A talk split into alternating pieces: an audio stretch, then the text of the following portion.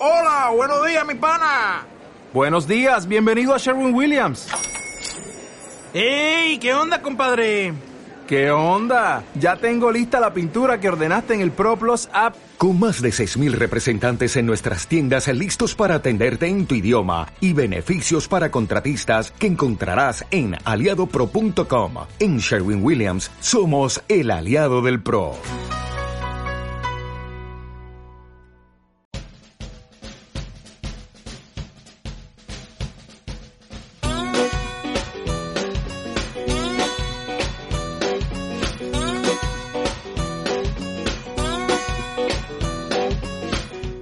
Hola Trotamundos, bienvenidos, bienvenidas a un gran viaje. Soy Pablo Strubel, autor de la web y el libro Cómo preparar un gran viaje y organizador de las jornadas de los grandes viajes.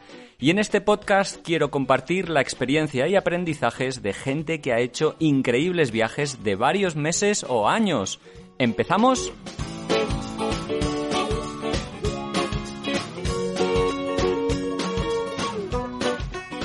Hola, hola, hola, viajeros, viajeras, ¿cómo estáis? Espero que muy bien. Antes de arrancar este podcast, que ya empieza una semana más, quería daros las gracias a todos y todas las que os tomáis el tiempo para comentar y darme vuestras opiniones sobre los episodios que escucháis, sobre todo en Evox, que es la única plataforma que deja aportar y, comentar.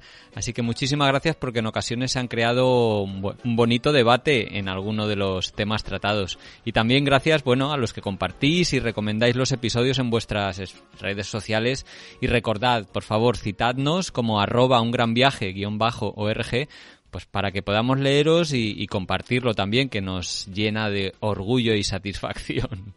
Bueno, hoy nos vamos de viaje con Eva y Albert, que son una pareja de Barcelona que emprendieron un viaje sin billete de vuelta por Asia en septiembre de 2019.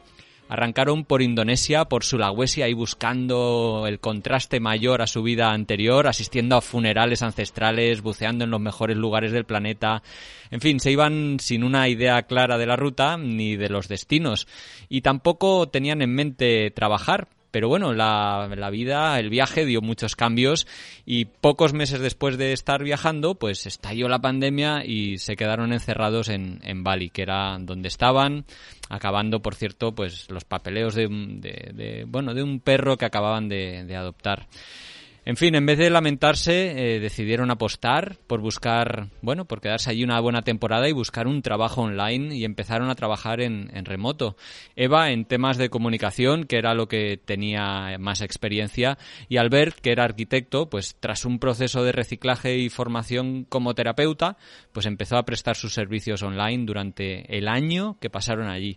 Vaya, que han estado año y medio de viaje, o bueno, de viaje, de, de experiencia vital, porque porque el viaje mutó, eh, cambió, ellos se adaptaron y pues bueno, pasaron de viajeros a nómadas digitales y de ahí el, el título que habéis leído de este programa. Antes de empezar, me gustaría agradecer el apoyo en este programa a Web Empresa, que es una empresa española que se dedica al alojamiento de páginas web, blogs de viajes y tiendas online que muchos viajeros utilizamos. Desde 2008 tampoco tienen oficina física y la plantilla de 65 personas trabaja en remoto desde seis países diferentes. Esto de poder trabajar de forma deslocalizada y flexible, que es algo que hacemos nosotros también grabando estos podcasts desde diferentes lugares o nuestros protagonistas de este episodio también. En fin, que creo que da mucha calidad de vida para los empleados de web empresa y que hace que al final estén motivados y comprometidos, que, bueno, se traduce todo en un mejor servicio. Si tenéis una web o un blog de viajes o estáis pensando en crear uno, además están ofreciendo un 25% de descuento al contratar cualquiera de sus productos a los oyentes de un gran viaje. Para eso no tienes más que escribir el código Un Gran Viaje todo junto al dar de alta tu servicio en webempresa.com. Y ya, sin más preámbulos, arrancamos la entrevista de Eva y Albert, que espero que os guste tanto como a mí realizarla.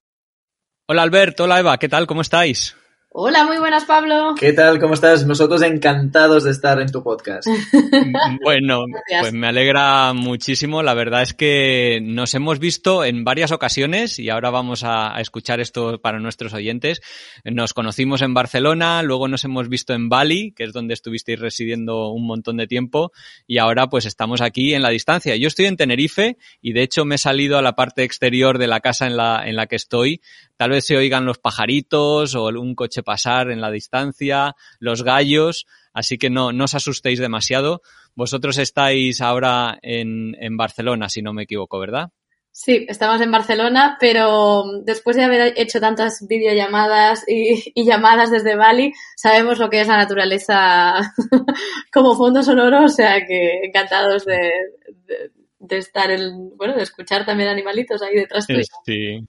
Bueno, vuestro viaje del que vamos a hablar hoy, eh, viaje conjunto, empieza el 30 de agosto de 2019, si no me equivoco, lo que iba a ser un viaje sin fecha de vuelta. Y, un viaje que empezó casi casi en las antípodas. Os fuisteis a la otra punta del mundo hasta Indonesia y empezasteis además mm, yo creo, por, por, un, por un recorrido bastante duro o, rompedor, porque os metisteis directamente en Sulawesi. ¿Cuál era la idea inicial de vuestro viaje eh, cuando decidisteis eh, partir? Pues la idea era un poco, la primera fase del viaje era irnos a lo más remoto que pudiéramos y de algún modo buscar las experiencias más locas, entre comillas, que pudiéramos encontrar, porque íbamos frescos, con muchas ganas de, de, comernos del mundo y tal. Y entonces, pues queríamos, ya te digo, eh, ir a lo más remoto y, y, a lo más loco. Y a partir de ahí, de algún modo, ir bajando la intensidad de, de las experiencias. O, o, no. O no.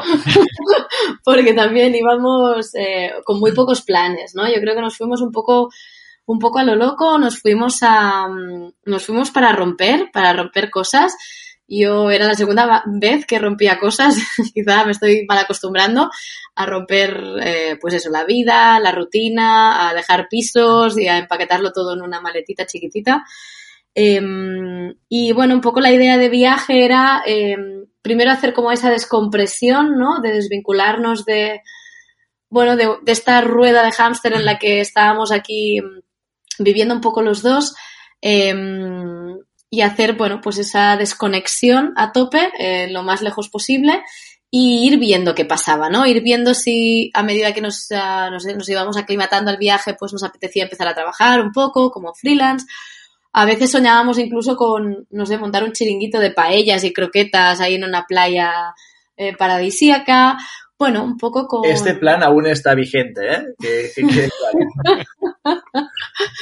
Y, um, y sí, sí, como comentabas, eh, escogimos Indonesia uh, un poco sin saber por qué, como, no sé, escuchándonos mucho el corazón, yo diría, ¿no? Ninguno de los dos habíamos estado. También es verdad que había mucha gente, conocemos mucha gente que había estado de viaje dos, tres semanas y todo el mundo nos había hablado maravillas del sitio, del país, que claro, el país es como media Europa, ¿no? Entonces, uh, nos apetecía mucho descubrirlo, uh, a fondo, ¿no? Lo que pudiéramos para vivirlo en primera persona. Y nuestra idea inicial, inicial, la mía al menos, yo le decía a Albert, Albert, he, me he comprado el Only Planet y me quiero ir al mar de banda, que, que suena así como de piratas, ¿no? Y, y, hay unas islas ahí pequeñitas que son las islas del mar de banda y me quiero ir ahí. Y, y bueno, y al final escogemos algo en, en, entre medio, ¿no? Que no era Bali, que es como eh, es lo más conocido de Indonesia, y que tampoco eran las islas piratas del mar de, Banda, y en ese caso eh, aterrizamos en Sulawesi eh, y empezamos a recorrer Sulawesi desde el sur, de sur a norte. Yo antes de que, de que sigáis haciendo la ruta, Ana, me gustaría, uy Eva, me gustaría preguntarte porque tú te habías ido ya de viaje con Ana, con Ana Vega en 2015 y es este viaje que has mencionado así brevemente por encima y qué cosas, porque no muchas veces creemos que vamos a hacer el gran viaje de nuestra vida y, y, tú ya llevas dos en la cartera.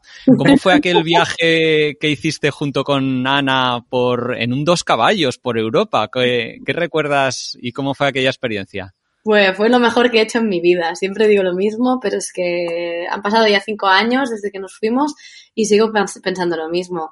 Em, yo en ese momento en el que nos fuimos de viaje tenía, teníamos las dos 30 años y, vivimos primero la crisis de los 30 que pasó a ser una revolución y el viaje nos permitió esa expansión ¿no? y ese subidón de decir es que la vida puede ser mucho más de lo que nos han contado, de que si la universidad, el trabajo, cómprate un piso, cásate, ten hijos. Había ahí una, una necesidad que teníamos las dos y, em, y el viaje fue esa exploración para afuera y para adentro en intentar descubrir qué otra forma de vivir es posible. Y, y, también con ese punto naif, porque en el viaje con Ana, o sea, hicimos algo muy loco que es coger un coche más antiguo que nosotras. Eh, y al principio queríamos ah, solo llegar a Estambul y al final recorrimos, recorrimos, más de 30.000 kilómetros pero mm, era una aventura muy loca que, que, que, empezó como de una forma como muy naif, como, oye, que me voy a ir, oye, que me vengo contigo, oye, pues nos vamos. Y en dos meses estábamos en la carretera, yo sin saber nada de mecánica, o sea, con un coche súper antiguo, ¿no?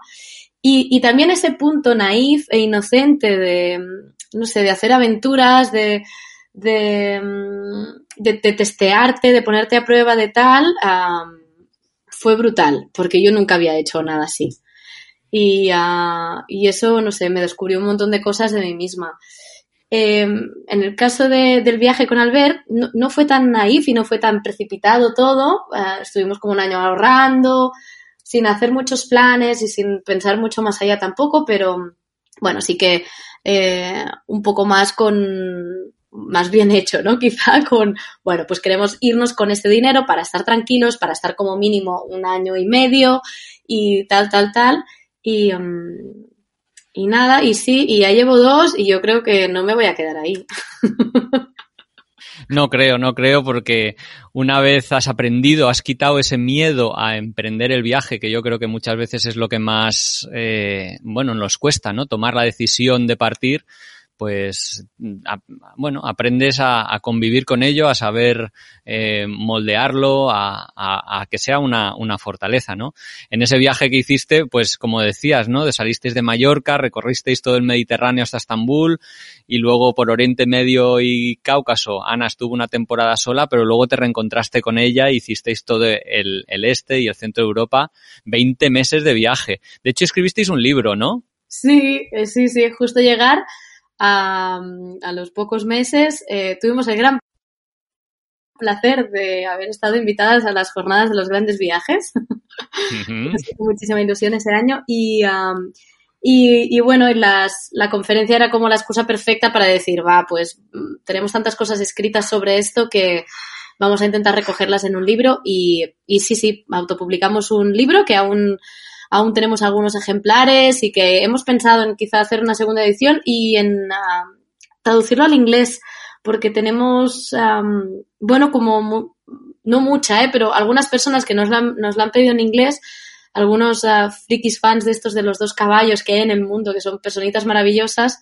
Y bueno, y quizá un día, algún día nos liamos la manta a la cabeza y nos ponemos a, a hacer una segunda edición en español con algunos toques que queremos darle y quizá traducirlo al inglés.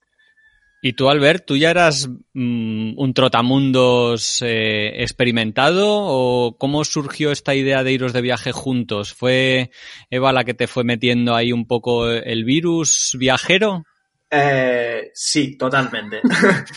Nos conocimos uh, creo que un par de o tres de meses después de que ella llegara del viaje y bueno, ya la primera el primer día que nos conocimos me encandiló con toda su historia y, y, la verdad yo creo que ahí hubo la primera la primera semilla para poder hacer este, este viaje, ¿no? Pero sí que es verdad que yo uh, nunca había hecho un gran viaje como tal, pero sí que ahora sí lo pienso, siempre a la mínima que podía. He hecho dos Erasmus en la universidad, antes había viajado, después he, ido viajando siempre que he podido, dos, tres semanas, un mes como mucho, ¿no? Pero, pero a la que podía siempre me, iba, ¿no? Pero, y esto se juntó con que en mi caso a nivel profesional llegué a un punto en mi carrera que, que necesitaba un cambio, un parón, un, un punto y aparte, ¿no? Y, Y bueno, juntando estos dos factores, decidimos junto a ella de decir, oye, pues mira, pues nos vamos de viaje, vamos a hacer este punto y aparte,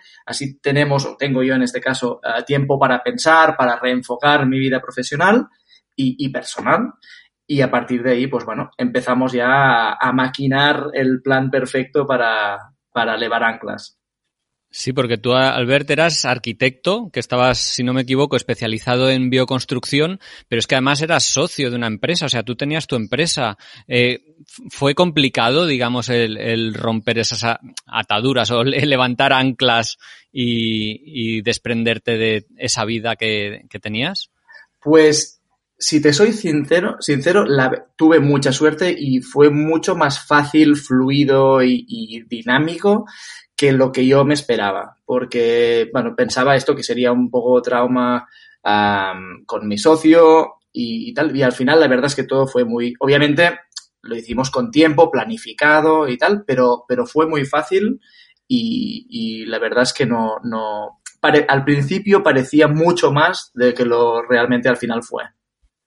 Bueno, pues me alegro un montón, la verdad, eh, porque es verdad que muchas veces le tenemos ahí como mucho respeto a ese momento y no tiene por qué ser eh, complicado. Yo recuerdo cuando hice mi primer gran viaje también, era algo que sentía tanta necesidad de hacer porque estaba tan quemado en el curro, con la vida que llevaba y demás, que fue casi, casi eh, eh, liberador el, el, hacerlo, ¿no? El dejar el curro y largarme, más que un miedo, fue algo placentero, se podría decir.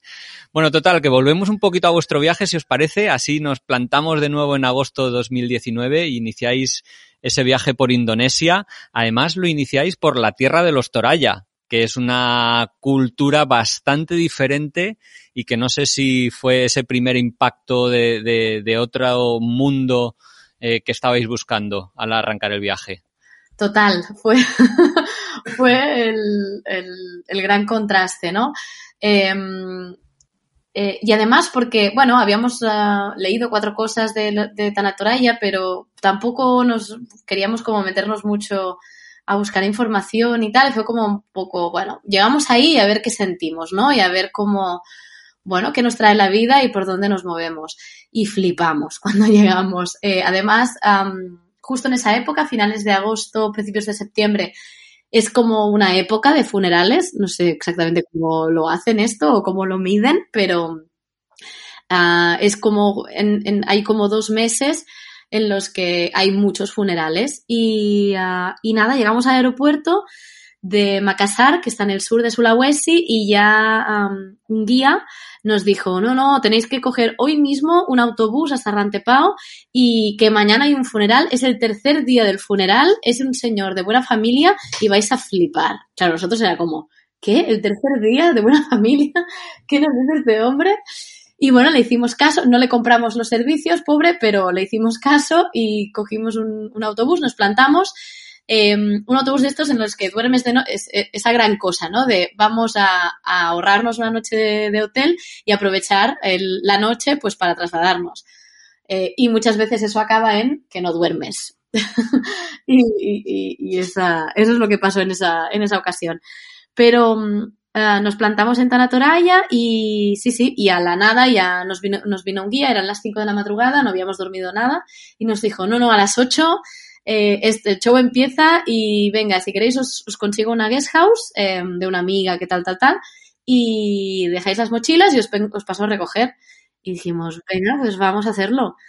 Y cuando llegamos a las 8 de la mañana, eh, sin haber dormido, sin un café dentro y sin nada, lo primero que nos encontramos, aparte de un mogollón de gente, es un tío con una navaja era o una con sí. un machete más bien. un machete sí sí. Con un Joder. machete cogiendo y otro cogiéndole el cuello a un bufalaco pero bueno esa bestia pesaba no sé 150 kilos o sí y una, to una tonelada también. También sí yo soy muy mala con esto eh, eh bueno un bicharraco enorme eh, y raca mmm, degollado eh, en dos segundos el bicho el bicharraco cae al suelo y, es, y empieza ahí a brotar sangre, todo el mundo ¡ah! Y, y, bueno, flipamos. O sea, estábamos los dos atónitos. Y pasó que justo después de este el degollado, en menos de 20 minutos no existía animal. Lo habían despellejado todo, está todo limpio, la, la piel ahí eh, plegada en un rincón y no, o sea, se lo habían, se lo habían troceado, lo habían partido entre todas las, los las familias y tal, y se lo habían repartido todo y no quedaba animal. O sea, una bestia que, que, que una tonelada o algo así, no existía ya. Eh, eh, increíble. Increíble, increíble. Flipamos. No, esos funerales son increíbles, sí. Realmente yo también tuve la suerte de estar en uno en el que afortunadamente no hubo sacrificios porque era otro día. Esos funerales que duran, ¿no? Una semana o no sé cuántos días. Pues en el mío, por fortuna, no lo hubo porque, joder, tuvo que ser súper impresionante, pero estar allí con la gente, además es muy acogedora, ¿no? Y, no sé si debéis estar, debíais ser los únicos turistas seguramente, y es que la gente es muy curiosa, ¿no? Muy, muy cercana. A mí, bueno, a mí esa fue mi impresión, vaya, me gustó muchísimo esa zona. Fue exactamente así. Em, de hecho, después de, de todo este show de los animales, que, bueno, nos impactó un montón, enseguida nos, uh, nos, nos, llevaron como a hacer un recorrido por toda la zona del funeral, que es enorme, y, y, ellos construyen en, en, esa semana que, que, dura el funeral, construyen unas casetas especialmente para ese funeral. Y cuando acaba el funeral, lo, lo, queman todo, lo destruyen todo y mm, vendrá otra persona, enterrarán a otra persona, ¿no? Y, mm, y sí, sí, nos hicieron un recorrido por ahí, como por todas las zonas, tal. Las la familia también está ubicada, pues los familiares más cercanos están como más cerca de donde está mm, el, el, el, el cuerpo momificado, porque al final lo que ellos hacen es eh, momificar el cuerpo de una persona que ha muerto hasta cinco años antes. Y, mm, y, bueno, hay como todo un protocolo y tal, tal, tal. Y al final nos llevaron con, con parte de la familia y nos sentaron ahí, nos trajeron té, pastas, desayunamos con ellos, los niños por ahí, todo el mundo preguntándonos cosas sin, sin saber nada de inglés, absolutamente nada. Y nosotros aún no sabíamos nada de indonesio. Pero bueno, esa comunicación fantástica de la sonrisa y más en ese país, ¿eh? que la sonrisa es, bueno, es increíble. Los indonesios en general es un pueblo fantástico y súper acogedor. Y fue una experiencia muy bonita, muy bonita. La de estar con ellos fue espectacular. Mira, el tema del idioma, ahora que lo sacas, el otro día me comentaba un oyente en, el, en los comentarios del podcast, decía, nunca preguntas por el idioma y digo, venga, vamos a preguntar por el idioma porque entiendo que vosotros sabéis inglés, pero luego hay muchas situaciones en las que la gente no sabe inglés y, y por muy bien que tú hables inglés, te consigues comunicar, ¿no? O sea, ¿cuánto importante creéis que es saber bien idiomas para viajar? A ver, yo creo que inglés es un básico, pero tampoco es necesario un nivelón de inglés. No, porque ellos en general, habrá gente que sí, pero en lo general mm, saben cuatro cosas suficiente para poder venderte, poder hablarte, poder atenderte pero no, no busques un inglés de Cambridge porque no lo, no lo vas a encontrar, entonces tampoco lo necesitas. En este sentido, sí que es bueno ¿no? que, que con un básico puedes viajar sin problemas. Y yo lo, lo, que, bueno, lo que siempre me gusta hacer eh, en cualquier tipo de viaje es al momento que piso un país eh, que tiene otra lengua, que no es el inglés o el español o el catalán, es intentar aprender las cuatro palabras básicas, ¿no? Un, un hola, un muchas gracias, un uh, me puedes ayudar en la lengua propia del país es que te abre todas las puertas del mundo, aunque no lo pronuncies bien o aunque te equivoques o aunque tal. Y, y, así fue en Indonesia, ¿no? Justo, justo llegar ahí ya intentamos aprender cuatro cosas, además es un idioma muy fácil. Um, y, y, solo con las cuatro cosas que nosotros sabíamos y, con lo, el inglés que ellos chapurrean, te logras entender. Y luego el, lenguaje universal, que es, es, el de la cara, es el de conectar, es el de mirarte a los ojos y el de, y el de las señales con las manos, ¿no? Que, que todo el mundo entiende si necesitas algo o tú ya ves si esa persona es buena persona o te quiere timar o, bueno, hay un poco ahí de esa comunicación no verbal tan bonita que, que bueno, que siempre es, fantástica. Y de hecho, el tema de la lengua, nosotros cuando uh, llegamos a, a, a Raja Ampat, que son esas, estas islas que están en la Papúa de, de Indonesia, en el supereste del país. Eh, ahí, bueno, Indonesia de hecho hay muchísimas lenguas, yo me he olvidado ya del número, pero hay como, no sé, 25.000 lenguas, es que es como una burrada. cada isla tiene su lengua y de hecho hay islas que tienen varias lenguas. Y, pero el país, ah, bueno, hay una lengua común que es el Bajasa Indonesia, que es la, lengua que representa que todo el mundo debe saberse. Pero no. Y en ese caso en Papúa, eh, bueno, en Raja Ampat, la gente que vive ahí no sabe indonesio. Saben el papuense y de esa isla y, ya está, ¿no? Entonces ahí ya sí, sí que no tienes nada que rascar más que, bueno, pues eso, intentar comunicarte pues como puedas. Bueno, el viaje después de esa entrada en, la zona Toraya, seguisteis rumbo al norte por la isla de, de, Sulawesi, pasasteis por las Togean, que son unas islas preciosas, y os fuisteis hasta el norte, a la zona de Tomojón, que hay un volcán precioso, el volcán Locón, y ahí empezasteis, creo, a, cogerle mucho cariño al mar y, al, y sobre todo al buceo. Hay una isla increíble que se llama Bunaken, y creo que aprovechasteis ahí para, bueno, para hacer esas cosas que en tu día a día tal vez no tienes ocasión de hacer y cuando estás de viaje sí, sí te animas. Sí, totalmente. Llegamos a Bunaken y estuvimos, creo, ahí una semana al final y la destinamos a... Lo primero que queríamos probar, obviamente, Bunaken es muy famoso por el tema del submarinismo y queríamos probarlo. Hicimos un, un bautizo, los dos, y a Eva, bueno, se quedó un poco así, que está bien, pero tampoco le, fascinó mucho. Pero yo salí del agua loco perdido de decir, madre mía, lo que hay aquí debajo. Y, dije, mm, vale, porque claro, el, el, open water vale un dinero, ¿no? Pero dije, oye, nunca, bueno, no sé si nunca más voy a estar aquí, pero, pero tengo que aprovechar sí o sí esta oportunidad, aunque el, presupuesto se resienta un poco, ¿no? Y dije, pues venga, vamos a ello. Hice el, el, curso, el Open Water, eh, tuve la certificación y claro, examinarte, digámoslo así, en, en ese paraíso es algo increíble. Entre tiburones, entre barracudas, entre peces de millones de colores, tortugas, o sea, de todo, que, que claro, habíamos visto solo en acuarios, ¿no? Eh, fue un lujo que, que, realmente aún no me lo creo hoy en día. Y luego nos fuimos a, unos, unas semanas después, nos fuimos a Raja Ampat, que está en, en Papúa, en el oeste de Papúa, pero es el este del país. Y ahí uh, dicen, nosotros no lo sabemos, pero dicen que es la meca o una de las mecas del submarinismo a nivel mundial. Y, y realmente pues fue, fue increíble, ¿no? Buceamos otra vez. Eh, Eva dijo, venga, va, le voy a dar otra oportunidad al buceo. Hizo otro bautizo. y, que te lo cuente ella, porque cuando salió del agua fue... Cuéntalo tú, que me viste la cara. Sí, sí, no, salió con los ojos eh, como platos, decir, esto sí que vale la pena, mañana empiezo el curso. O sea, fue, fue tremendo, tremendo. Sí, sí. Sí, estabais allí en, la, en, una de las islas más remotas de, ese país con tantas islas, en, en, las muy cerquita de las Molucas, ¿no? Que era vuestro, de, habíais comentado como destino inicial dentro de Indonesia. Eh, llegasteis a las Islas Banda. ¿Qué os encontrasteis allí? Brutal. Yo, yo me esperaba ahí las islas de piratas. No habían piratas, pero casi. Pero casi, casi.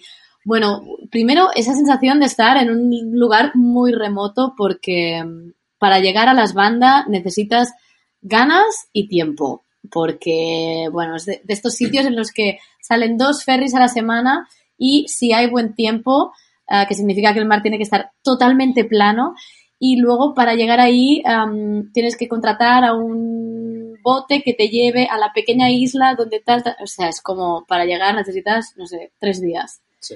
Em, pero esa sensación de, estar en un rinconcito del mundo es brutal. Entonces, bueno, las Islas Bandas son, nada, cuatro o cinco islas, ah, conocidas por ser las Islas de las Especies, en las que, bueno, se, se comerció con, con, las especies, especialmente la nuez moscada, en los siglos, creo que eran como el siglo XV, siglo XVI, estuvieron por ahí los holandeses y los británicos disputándose a tope el comercio de la nuez moscada, que en ese momento era, valía más que el oro. Y, um, y entonces hay como un legado colonial muy importante en esas islas y es como un, un contraste muy grande, ¿no? Porque, um, bueno, pues ves todas las construcciones típicas indonesias y luego ves ahí pues los palacetes, una fortificación, un tal. Eh, como muy europeo y es como, wow, qué fuerte, ¿no? Que esta gente llegara aquí. Mm. Y, ah, y en especial en las islas del Mar de Banda estuvimos en, en una isla que se llama Bandaneira, que tiene un nombre muy divertido, y, y en otra isla que es ah, Pulau Jata, eh, is- la isla de Jata, en la que hicimos el snorkel más bestia que, habían, que hemos hecho hasta la fecha, que era, bueno, había una super pared de coral, pero una super pared brutal, a, literal, te metías en el agua y dos brazadas, o sea, un metro nadando y estabas en la pared de coral. Es el, el snorkel más súper accesible Sí, sí. que hemos hecho y brutal, o sea, había, estaba todo, o sea, un coral precioso, es una isla que casi, casi no tiene turismo, entonces está todo súper súper virgen y muy puro y muy cuidado, unos corales brutales, eh, un montón de especies de peces distintas, tortugas, tiburones, bueno, es que todo. Y claro, lo más guay de todo era que te cansabas, pues nada, dos brazadas más, te tumbabas ahí en, en una sombrecita en la playa y cuando te apetecía, pues volvías a ponerte al agua. Y eso fue Qué guay, sí, sí. Qué guay. Eva, nosotros no hemos comentado antes que, que tú eres comunicadora audiovisual, especializada en comunicación corporativa y este podcast que estamos eh, hablando un poquito, vamos a ver un poquito esa, tra- esa transición que habéis hecho de viajeros o de, viajar a, realmente quedaros en un sitio a trabajar como nómadas digitales. Me gustaría preguntaros si a lo largo de, estos primeros meses eh, fuisteis haciendo intercambios con algún hotel o algunos alojamientos o centros de buceo para, conseguir cosas a cambio de dinero o a trabajar incluso y facturar por ello. Eh, ¿O no era la idea? Al principio solo estabais viajando y, ni os planteasteis trabajar. No, sí, sí, sí. Eh, La idea era hacer algún intercambio. De hecho, nos hicimos un perfil en, Workaway, en esta página web. Eh, pero al principio, los, los, pri- los primeros meses de viaje que estuvimos en estas zonas tan remotas, casi no había nada en Workaway y, y no encontramos mucho nada. Y de hecho fue cuando llegamos a Bali, que en Bali hay como muchas más opciones de todo, y ahí sí que, que tuvimos la oportunidad de hacer algunos intercambios, que es una cosa muy chula, la de hacer intercambios. Yo, en, en- en mi caso, me hice dos tatuajes eh, con una chica que había estado con una tribu en la isla de Mantawai, unos tatuajes de estos que son que se hacen con de una forma ancestral, que es como con un palo picando, ¿vale? Se llama tapping la técnica. Y, am, y, y fue un intercambio, eso fue un intercambio a cambio de, de hacerle unos vídeos y de colgar cosas en, en nuestro perfil de Instagram. Am, y luego hicimos también los, ah, unos buceos en, en Nusa Lembongan, eh, con un centro de buceo muy chulo francés, bueno, que, que los, los propietarios eran franceses y también pudimos a cambio de a traducirles, bueno, de repasar la página web en español, que estaba como muy mal escrita, eh, la traducción era como Google Translate, pero muy cutre, eh, a cambio de hacer un buen repaso al español de la página web, pues tuvimos cinco buceos gratis, o sea que...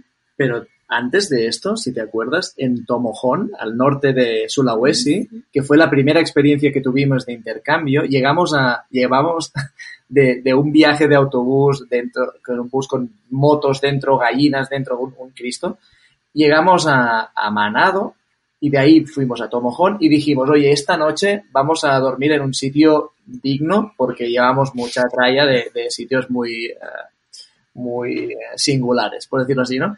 Y no sé cómo fue que conocimos al propietario, al dueño, que era un, un señor indonesio, pero muy, muy, eh, no sé, muy abierto de mente, muy occidentalizado. Y hablando, hablando, nos dijo, oye chicos, am, si me hacéis algunos vídeos para mi Instagram y mi página web y tal, ah, os dejo eh, la habitación gratis todo el tiempo que queráis. y nos miramos los dos en plan. ¿esto, ¿esto va en serio o no, no? Y sí, sí, sí, le hicimos unos cuantos vídeos, nos dejó ah, una moto que, de, de las que alquila él en el hotel para, bueno, hotel, era un bungalow así, pero muy chulo, para recorrer todas las zonas que había al lado, que si el, volcán, el volcán Locón, como decías tú antes, Pablo, eh, un, un lago, ah, unas, bueno, no sé, no me acuerdo, varias, varias cosas, ¿no? Y era hacer promoción del, del hotel, pero no simplemente hablar de qué bonita es la habitación, sino todo lo que se puede hacer a- alrededor del hotel. También nos regalaron un masaje, ¿de acuerdo? Ah, fue espectacular, fue brutal. Fue brutal, fue brutal, sí, sí. Increíble. Claro, es, es el tipo de cosas que antes de empezar un viaje tal vez no te planteas que puedan suceder y que al final te permiten ahorrar mucho dinero en, en servicios, ¿no? Ya sea, pues como habéis dicho, bucear es muy caro, pues oye, eh, gracias a, a tu conocimiento, que no tiene que ser además especializado, porque hablar castellano lo sabes, es tu lengua materna, pues eh, eh, es fácil y, y, bueno, si os dedicáis a la comunicación audiovisual, pues claro, hacer vídeos o cosas así, pues igual es un poco más currado, pero que al final hay mil y una maneras de abaratar los costes cuando estás viajando y poder permitirte actividades que de otra manera serían un, un poco caras. En cualquier caso, el, el viaje, después de esos tres meses eh, súper intensos, eh, os, os lleva a Bali, que no sé si estaba en los planes iniciales, pero creo que, claro, teníais que renovar el visado y, eso de repente se convirtió en, en, en un cambio importante porque del resto del viaje, casi, casi, casi, de los, del año y medio, pues casi lo pasasteis entero en esa isla. ¿Qué os atrapó tanto de Bali? Fueron varios casos. De hecho, como bien dices, no, no teníamos la idea de llegar a Bali, porque, o sí que llegar, pero un poco al final del viaje, un poco para hacer la transición a cuando fuera, para volver a Europa, ¿no? Pero pasó que unos amigos nos querían venir a visitar eh, en Navidad y ellos sí que querían ir a Bali, pues dijimos, oye, pues nos encontramos ahí, pasamos unos días juntos y nosotros luego seguimos el periplo por, uh, por, el, por, donde fuera, no, no sabíamos por dónde, ¿no? Eh, por un lado fue esta, esta, este tema y entonces, ¿qué pasó? Que cuando llevábamos, ¿qué? Una semana en Bali, creo, aproximadamente, um, tuvimos un, una experiencia, una situación que nos cambió la vida para siempre, en positivo, y fue que rescatamos una perrita que, que, de un mes de edad en ese momento que la atropelló una moto justo enfrente nuestro y la tuvimos que, que o la quisimos salvar, la llevamos a un veterinario, etcétera, y al final, para hacer la, la historia así corta, decidimos adoptarla y seguir el viaje con ella. ¿Qué pasó? Que hay cuesta bastante hacer los trámites para poder viajar con un animal, sacarlo de Bali y nos, nos costó creo que tres meses uh, conseguir todos los papeles y dijimos, bueno, pues vaya, ningún problema, vamos a, hacer todos los papeles, seguiremos viajando con, con Bulan, que se llama Bulan la perra, que significa luna en indonesio. ¿Y qué pasó? Que justo cuando teníamos todos los uh, papeles listos, todo perfecto para seguir viajando, pasó que estalló el COVID. Es muy curioso porque, bueno, siempre decimos que Bali, bueno, que era imposible salir de Bali, ¿no? Porque llegamos a Bali sin querer ir a Bali. Eh, a mí me daba una pereza Bali porque todo el mundo habla de Bali, todo el mundo ha estado en Bali, ¿no? Era como, uff, Bali, sí, en serio, después de, las islas del mar de Banda, Bali. Y, um, y, y, y, me tuve que comer todas mis palabras con patatas porque eh, atrapa, nos atrapó, nos atrapó el azar, nos atrapó Bulan, nos atrapó el COVID, pero es que al final, vamos, nos hemos eh, regodeado en ese atrap atrapamiento porque podríamos haber vuelto mucho antes y al final hemos estado un año viviendo en Bali, como bien decías, Pablo, y uh, bueno, y, y, Bali está en nuestros corazones, ¿no? O sea... Para siempre. Hay algo allí, bueno, pues como no sé, muy especial, una energía muy especial, la gente es muy especial, eh, la forma de vida es súper fácil, es económico, eh, la calidad de vida es buenísima, eh, no sé, hay, hay, hay una magia, es la isla de los dioses y no sé, yo no, soy especialmente ni creyente ni descreyente, pero no sé, hay algo difícil de explicar con Bali que, que, te atrapa. En nuestro caso nos atrapó. Y siempre hacíamos esa broma, ¿no? De, bueno, ¿hay alguna forma de salir de Bali? O sea, ahora, no sé, cuando decimos volver a España era como, pero no nos lo acabamos de creer, ¿no? Algo pasará que Bali nos retendrá. De hecho, tuvimos que cambiar el billete de avión tres veces. O sea, se nos, se nos resistía, ¿eh?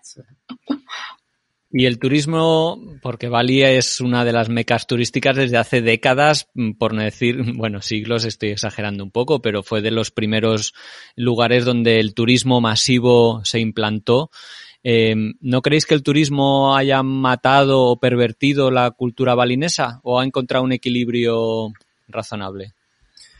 A ver, buena pregunta. Yo, yo diría que Bali tiene muchas realidades diferentes. ¿Por qué digo esto? Porque si tú vas a Bali y te quedas en la zona del sur, que es de toda la zona más, más poblada, diría que, que, sí, que la, la, cultura se ha visto, digamos, abordada por, por toda la, la, industria del turismo, ¿no?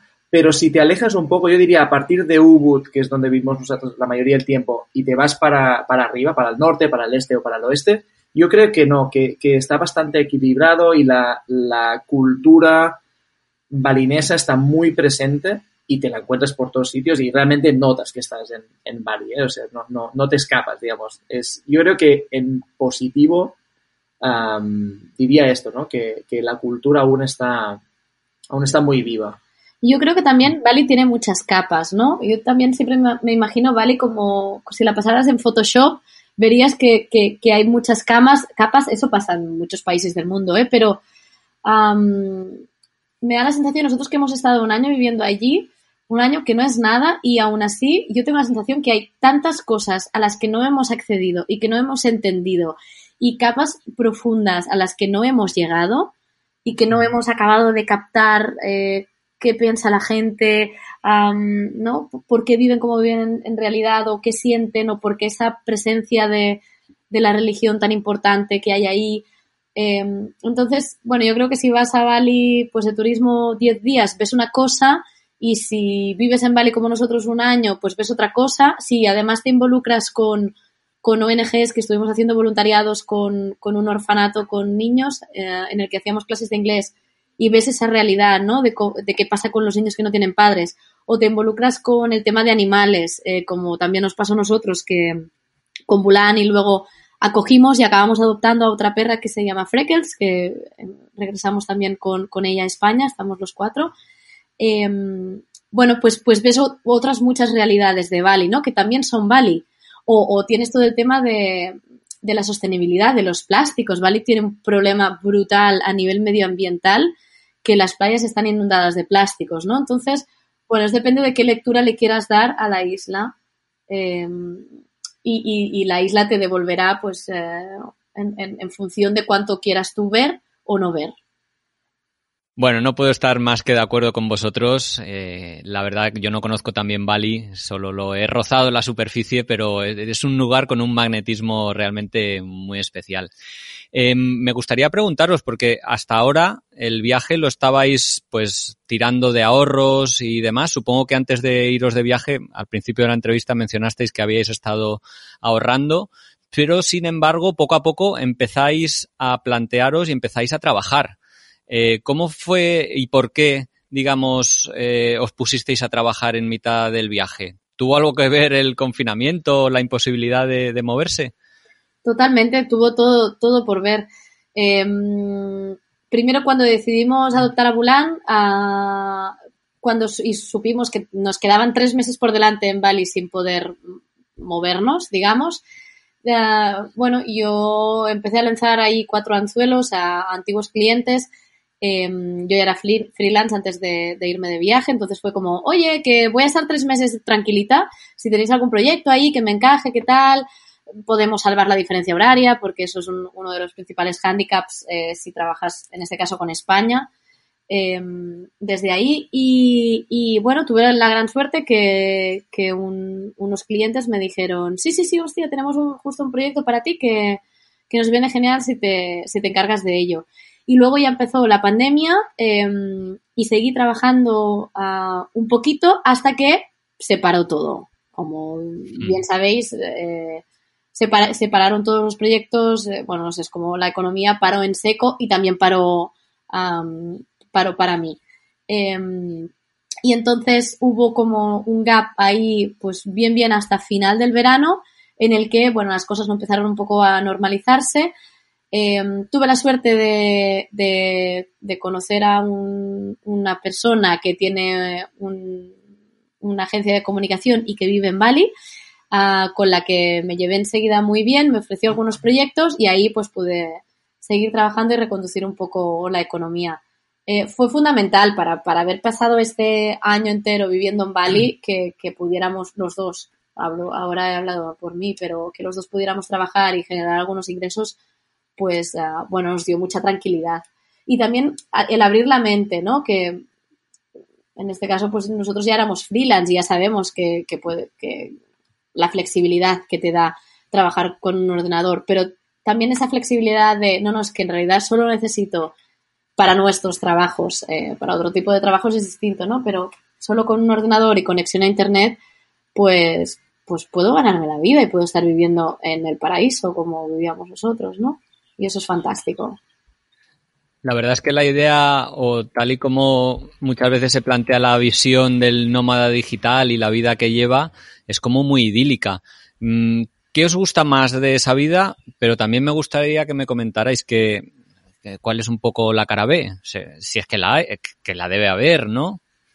Eh, sí, sí, la hay, la hay, por supuesto. Yo te diría que en mi caso yo ah, en, este, en este periodo de, pandemia y tal, ¿no? Que estuvimos ah, encerrados, entre comillas, en Bali, yo aproveché para empezar a desarrollar un, proyecto digital, un, proyecto personal y, bueno, pues utilicé este tiempo pues para empezar la página web, etcétera, y todas las redes sociales y todo, todo lo que hay que tener para, para empezar un, un negocio. Y tengo que decir que en mi caso, habrá gente que le ha ido súper bien y súper rápido. En mi caso, digamos, me he chocado un poco con la realidad, ¿no? Yo tenía la, esta imagen bucólica que, nada, te pones con el ordenador y en dos días tienes una página web que, se que vende sola, ¿no?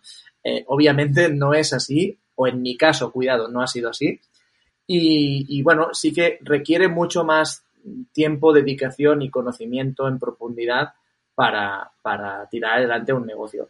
Pero es verdad que es posible y, hay negocios y hay eh, gente que hace mucho tiempo que vive de sus proyectos digitales y viven muy bien de ellos. O sea, no simplemente es mm, ganar, ganar cuatro euros para poderte pagar el, alojamiento barato en, en el no sé qué isla, sino que hay gente que vive muy bien de ello. ¿no? Esto sería lo, bueno que te da libertad, que, te, que puedes ah, estar en cualquier sitio en principio como decía Eva, ¿no? Y disfrutar de, vivir en, sitios que tal vez de otro modo sería muy difícil llegar ahí, ¿no? Y lo malo, ¿qué se te ocurre malo? A mí lo que se me ocurre, pero también es mi experiencia ah, personal, es a generar más que generar confianza, que confíen en ti. Es decir, ah, y más con la experiencia que he tenido con clientes en España. Aún aquí no acabamos de estar del todo preparados o abiertos de mente para contratar a alguien que está a 7 horas de diferencia horaria y a 12.000 kilómetros de distancia y confiar que esa persona va a hacer el trabajo y lo va a hacer bien. Em, pero ah, amigos que, están, que son nómadas digitales y que están ah, trabajando con otros países de Europa o con Australia, etcétera, esa distancia se salva como mucho mejor, ¿no? O no se ve un problema o no se ve un hándicap que, la persona esté tan lejos y haya tanta diferencia horaria. Y, pero para mí lo fue. Entonces yo creo que, bueno, aquí aún, ahora pues la pandemia nos ha traído a la implementación del teletrabajo como, una, como algo un poco más normalizado, pero ah, bueno, aún somos muy, ¿no? De, reuniones presenciales, de, de, vernos, de estar en la oficina, de, del cara a cara, de todo esto. Y, en mi caso, pues eso me pasó factura, ¿no? No era tan fácil encontrar clientes. Mm. A mí lo que me resultó muy complicado, aunque he trabajado alguna vez eh, con el ordenador cuando he estado de viaje, era separar, saber separar el tiempo de viaje del tiempo de trabajo. Porque al final eh, yo me sentí solo lo he hecho una vez de viajar con el ordenador un par de meses, sentía que estaba viajando, pero estaba pensando en el email que tenía que enviar, como que no estaba disfrutando del viaje porque estaba pensando en el trabajo y cuando estaba intentando trabajar luego que si la mala conexión, la diferencia horaria, al final Estuve, claro, que eran países complicados, en Nepal, en Myanmar, que poco, poco acceso a Internet, eh, mala logística, pero fue muy frustrante. Otra cosa es lo que efectivamente el planteamiento que habéis hecho vosotros, que era de residentes. Os habéis quedado a vivir allí en Bali y habéis desarrollado un trabajo como podíais haberlo arrancado en Barcelona o en cualquier otro, otro punto del mundo, pero con una comida más exótica, un clima más exótico, más cálido, una cultura increíble, en fin, que claro, claro, tiene esas, esas ventajas. ¿Esto lo planteabais eh, antes de empezar? ¿Erais conscientes de que podía pasar o, que lo ibais a buscar en algún momento? Sí, yo, o sea, no, no era algo como súper seguro o no era, no formaba parte del plan. Bueno, es que de hecho no había plan. Era una posibilidad, ¿no? Era una posibilidad. Había, voy a decir una, una, cosa en honor a una gran amiga que hicimos en, en Bali, que me encanta esta frase, bueno, esta palabra, y, y eso yo eh, creo que era lo que teníamos. Teníamos flanes, no planes. Teníamos flanes con F. Entonces, bueno, pues ideas en la cabeza, pero como el flan, ¿no? Que se mueven o que te los puedes eh, comer de una zambullida y ahí estaban. Entonces, bueno, nos, nos, llevamos los ordenadores, entonces yo creo que eso ya es una declaración de intenciones de que algo va a pasar en relación con el trabajo. Porque claro, tampoco, perdón, tampoco sabíamos cuándo volveríamos, o sea, no, estaba planificado. O sea, lo del viaje sin fecha de vuelta era, era verdad. O sea, nos íbamos con mi hermano, año y medio estaremos fuera, pero no lo sabíamos. A lo mejor hubieran podido pasar mil cosas, ¿no? Entonces, uh, queríamos estar, entre comillas, preparados por si nos teníamos que asentar un poco más, tener las herramientas básicas y necesarias para poder implantarnos ¿no? en este sentido. ¿En qué os reconocéis diferentes o cambiados respecto a los que erais hace año y medio cuando empezasteis vuestro viaje? ¿En qué os ha, cambiado todo este tiempo que habéis pasado fuera? Yo diría que eh, Bali me ha hecho, y esto sonará atópico y típico, pero conectar mucho conmigo misma y con la naturaleza y con prácticas eh, como la meditación, el yoga, como muy de mirar para adentro, como muy, bueno, y, con ese contraste, ¿no? Que a veces nos vamos muy lejos para conocer cosas fuera y en realidad ah, haces un viaje como para adentro, ¿no? Y sí, y sí que estás fuera y sí que tienes una mirada puesta afuera y es fantástico eh, ver cómo viven otras culturas y otras personas, pero el viaje de verdad pasa por dentro, ¿no? Y a mí Bali, muy sorprendentemente, porque yo no buscaba esto. Hay mucha gente que va a Bali a hacer retiros o que va a Bali a, pues a encontrarse o a hacer, eh, hacerse profe de yoga o hay, hay bueno, hay, hay, mucho, mucho negocio, de hecho, en todo esto. Hay mucha gente que va buscando esto. Yo no lo iba buscando y, de hecho, em, recuerdo una conversación en, en, la, en la primera guest house en la que estuvimos, que estuvimos compartiendo una casa, bueno, eran diferentes habitaciones y coincidíamos en la hora de comer. Y recuerdo una conversación con una chica rusa que me decía, a ver, a mí hay, muchos rusos en Bali, no sé por qué, pero hay muchos, sobre todo en invierno. Bueno, eso sí que lo puedo entender, porque es bastante invierno ahí. Pero hay muchísimo turismo ruso en Bali, ¿no? Y esta chica me decía, ay, es que aquí la gente que vienen a Bali para iluminarse y para conectarse con las, los dioses y no sé qué, pues a mí me dan un poco de risa, me decía ella. Y yo le decía, sí, sí, es que total, o sea, yo, a ver, también, o sea, que es esto de la espiritualidad y la conexión y que vienes aquí a a, conectarte con la Pachamama y no sé qué, no sé cuántos. Y pensaba lo mismo, ¿eh? Eso era, pues, no sé, los dos primeros meses de estar ahí. Y luego, otra vez, me tengo que comer esas palabras con patatas porque yo he vuelto diciendo esto. Yo en Bali he encontrado esto y sin buscarlo, pero no sé, y ahí noto un gran cambio en, en mí, en mi crecimiento personal, pero también en, en hábitos, en hábitos alimenticios, ¿no? Como de cuidarse mucho más el cuerpo, como de cuidar mucho más las emociones, como, bueno, de tener como muy claros los valores, cómo quiero vivir, qué quiero, de buscar el contacto con la naturaleza, no de buscar, sino de sentir la necesidad de estar en contacto con la naturaleza, porque ahí vives fuera aunque, aunque, aunque estés en tu casita, nosotros estuvimos casi dos meses medio confinados, pero aunque estábamos en nuestra casa sin salir mucho, estábamos fuera, porque es que esa casa es que no tenía cristales, entonces el árbol nos entraba, el frangipani nos entraba en el comedor. Y bueno, yo sí que noto un antes y un después en, en mí en este sentido. Yo, yo igual lo suscribo, y añadiría en mi caso, que no sé si para ti es lo mismo, un poco aceptar el vivir en la incertidumbre constante. Es decir, mm, que, y que esto no fuera un problema. Yo venía, bueno, como muchos, ¿no? De, una vida intentando planificarlo todo, control, no sé qué, ahora era esto, lo otro, no sé qué. Y cuando se nos, bueno, no, no quiero generalizar, hablo de mí, uh, un, un, plan se me iba al garete, pues era un drama, ¿no? Entonces, este viaje a mí me ha servido un poco para vivir más en el presente en el sentido de, aceptar los cambios, aceptar los, sí, los cambios de planes sin que esto fuera, sea un drama y, y, incluso que esto puede ser algo muy positivo. Y de hecho, por, por ir viajando sin planes, hemos podido llegar a sitios o tener experiencias o conocer a gente que de algún modo viajando más o viviendo de una forma más organizada, entre comillas, o planeada más que organizada, seguramente no hubiéramos podido vivirlo, ¿no? Habéis vuelto hace muy poquito. ¿Qué os ha llevado a, a, volver a Cataluña? ¿Y eh, de manera temporal, un poco estable? ¿Cuál es eh, vuestra perspectiva ahora estos próximos meses?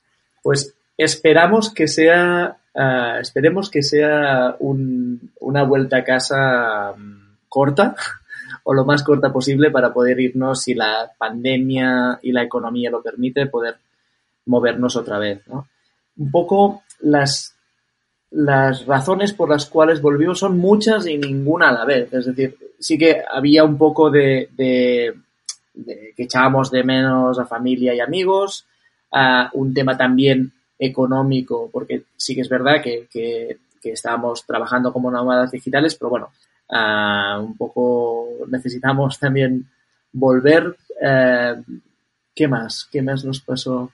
Um, bueno, nos pasó una cosa muy curiosa, que es que eh, queríamos un cambio. Es curioso, ¿eh? Porque... Ah, sí, sí, sí, sí, Ya, ya, parece raro y, y tal vez un poco pedante, ¿eh? Pero, pero, pero es verdad llegó un momento, no sé, ahí eh, llegó un momento que estábamos tan bien y lo teníamos tan todo, eh, pero era como, bueno, no sé, yo, o yo al menos necesité que pasaran cosas, ¿no? Y, y ese necesitar que pasaran cosas podría haber sido seguir viajando, pero no era posible en ese momento por la situación en la que estamos. Eh, y entonces que sentir que, que pasaran cosas, pues, pues fue volver a España y fue hacer todo el show con, con las dos perras, que no fue nada fácil y nos angustiaba mucho, ¿no? Ese sacarlas del país y, y llegar bien aquí, que se adaptaran bien aquí, que no pasara nada y que y ninguna perra fuera secuestrada y estas cosas. Eh, y, y esto, y un poco esa necesidad como de pasar pantalla, ¿no? O de, bueno, ok, ya, ya hemos, bueno, hemos hecho un gran viaje, hemos estado pues un año y medio en, el, en la otra punta del mundo, pero what's next, ¿no? ¿Qué, qué, más tiene que venir? Yo creo que lo que tiene que venir es eh, un poco la idea es montarnos una vida seminómada aquí, es decir, intentar eh, en algún sitio de, diría, mm, España barra península ibérica, tener más o menos un sitio donde poder volver sin tener, base, ¿no? sin tener que abusar de los padres, que es lo que estamos haciendo ahora, eh, intentar tener un sitio en el que pues, poder volver, pero pasar la, largas temporadas viajando. Exacto. Viajando, trabajando o, o, o no. O, o, de vacaciones. O de vacaciones o como sea, pero largas temporadas, medio año fuera, quizá por, por, por episodios de tres meses, de cuatro. Sí. O sea, este, este viaje nos ha servido a hacer un test, ¿no? Un poco, que nos lo hemos encontrado, pero decir, oye, pues vale, eh, tema nómadas digital, vale, es muy bonito, pero vale, ¿es, ¿es viable o no para nosotros? Lo hemos testado Hemos tenido una primera experiencia muy satisfactoria, aunque se puede optimizar y mejorar, por supuesto. Y es como un poco para perder el miedo a decir, oye, esto es posible, pues vamos a, a maquinar, ¿no? A poner la creatividad a tope para, para inventarnos nuestra vida, nuestro próximo capítulo.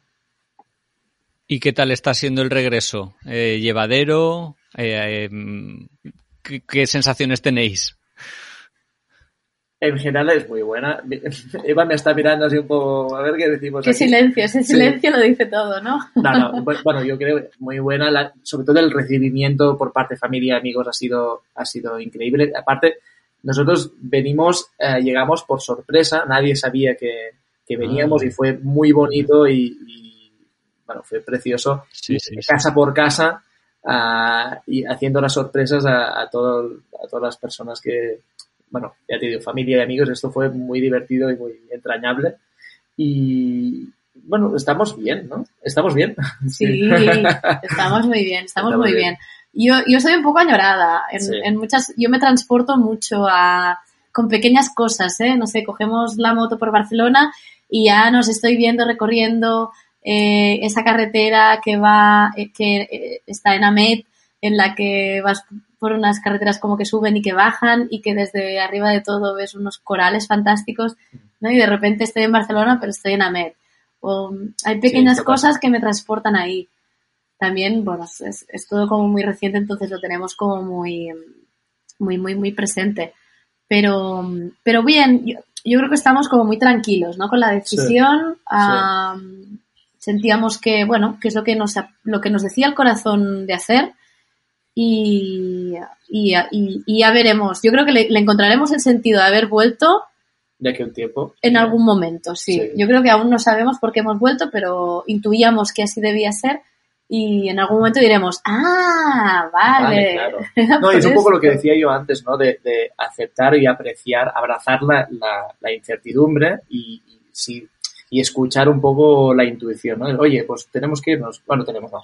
Creemos que, que tenemos que irnos, pues nos vamos y ya, ya veremos. Ya pas- algo pasará mejor aún en el futuro próximo, seguro. Seguro. Yo creo que habéis hecho lo que teníais que hacer. Ya lo sabéis vosotros mismos, aunque a, veces no sea fácil y, y como decís, ¿no? Que cueste verlo a veces. Pero he hablado muchas veces o he conocido viajeros que están viajando por la inercia de viajar, que ya ni disfrutan ni sienten pasión por lo que hacen, que, que digamos lo hacen por inercia, ¿no? Y, y eso es una cagada, porque al final mm, vivir, aunque sea viajando, que suena muy utópico, pero sin, sin pasión, pues es para mí, para mí un gran error. Y con esta reflexión así tan potente que nos habéis dejado, pues mm, estoy mirando el reloj y pensando, bueno, tal vez sea el momento de hacer el cuestionario rápido que siempre me gusta hacer al final del programa. Pero bueno, antes preguntaros si os apetece que lance esas preguntas. Por supuesto, dale, dale. Venga, empezamos preguntándoos por qué comida no os atrevisteis o no quisisteis probar. La rata y la serpiente. ¿Cuál os gustó más? Eh, especialmente las berenjenas con salsa de nuez moscada que hacen en Molucas. ¿Hay algún libro de viajes que os haya apasionado especialmente? Expedición Cabo Norte de Anina Anyway y Baikanin. ¿Y algún grupo que os haya marcado o que hayáis descubierto en el viaje? Xavier un cantautor eh, australiano. Un lugar al que volveríais con los ojos cerrados. Digo dos, pero muy rápido. Las islas Togian, a cualquiera de las islas y a Raja Ampat. Y un lugar al que no volveríais. Yakarta, definitivamente. Dadme una buena razón para irme de viaje con vosotros. Que viajamos sin prisas, que viajamos con, bueno, en un modo mo- muy, muy, muy slow, improvisando y fluyendo. Y que somos muy majos.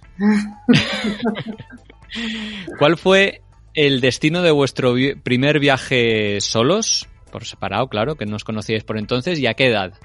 Yo sola no he viajado nunca. Diría que... No, no, nunca, nunca. Sí que he pasado mucho tiempo sola en viajes en grupo, pero... mm, o yendo por, por mi cuenta, pero sola no he viajado nunca. Yo tampoco. ¿Cuál ha sido lo peor que os haya pasado de salud en un viaje? Yo me quemé ah, al segundo día de, de estar en Indonesia, me quemé con el tubo de escape de una moto en el gemelo y tuve ahí una herida en carne abierta durante un mes eh, que vamos, que, que me jodió viva. Y yo sufrí una intoxicación por comer un atún que me volví todo de color rojo, mareado, perdido. Eh, ¿Tenéis algún amuleto? Ahora sí, tenemos un amuleto am, que nos dieron en Bali en un ritual que hicimos eh, para parejas. así como un ritual del amor, ah, y la, la, chamana nos dio una semilla que es como una pelotita y, y lo llevamos los dos como muy cerca de nosotros. Y yo tengo otro, me acabo de acordar, otro amuleto que es un papel que me escribió un dios chino en el que asistimos a una reencarnación que esto da para un podcast entero, o sea que no me voy a recrear, pero llevo ese papel escrito con la sangre del dios chino también en el monedero por si acaso. ¿Hay algún recuerdo que os hayáis traído? Las, las perras. ¿Hay algún objeto sin el que no viajáis? Un libro. Siempre me llevo un libro encima. Y yo un, un libro electrónico, así puedo tener cientos y miles de libros ahí. ¿Sois frikis, expertos o apasionados de algo? Yo soy, sí, una friki experta, o experta no sé, pero súper apasionada del cine. Yo soy un friki absoluto de, de cualquier terapia espiritual loca que pueda probar y más en Bali, o sea, todas las he probado. Y si tuvierais un cheque en blanco, ¿qué viaje os gustaría hacer? Yo tengo muchas ganas de Vanuatu y de las Islas Palau. No, no puedo escoger, no sé, una de los dos o los dos, una vuelta en barco por ahí. Y yo lo que haría, lo primero, me iría directamente a un concesionario de barcos, que no sé si se llama así, me compraría un catamarán y llevaría a Eva a Vanuatu, a las Palau, donde haga falta, y viviría allí todo el, todo el resto de mi vida. ¿Qué cosas hicisteis por primera vez en este viaje? Bucear, un ritual con un dios chino, un retiro vipassana. Yo no hice aprender a conducir en moto, que es la deuda que tengo, volver a Bali a conducir en moto.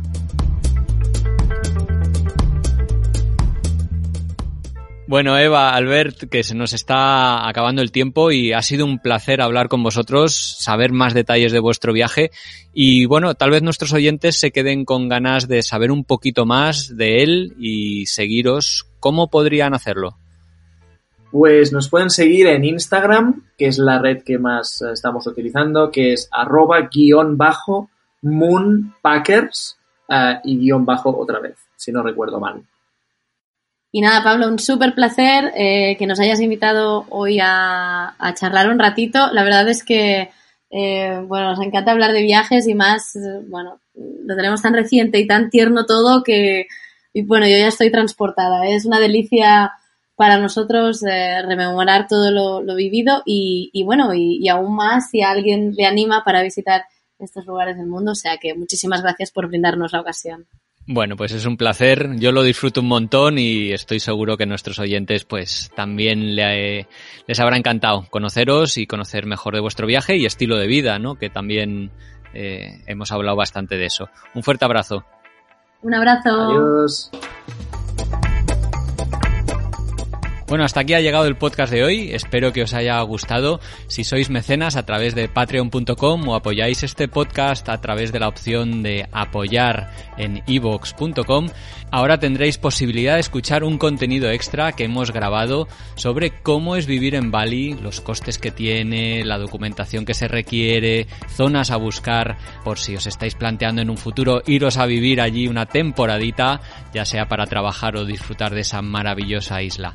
En fin, aquí lo dejamos. Muchísimas gracias por vuestra escucha. Un saludo muy fuerte y nos escuchamos la semana que viene.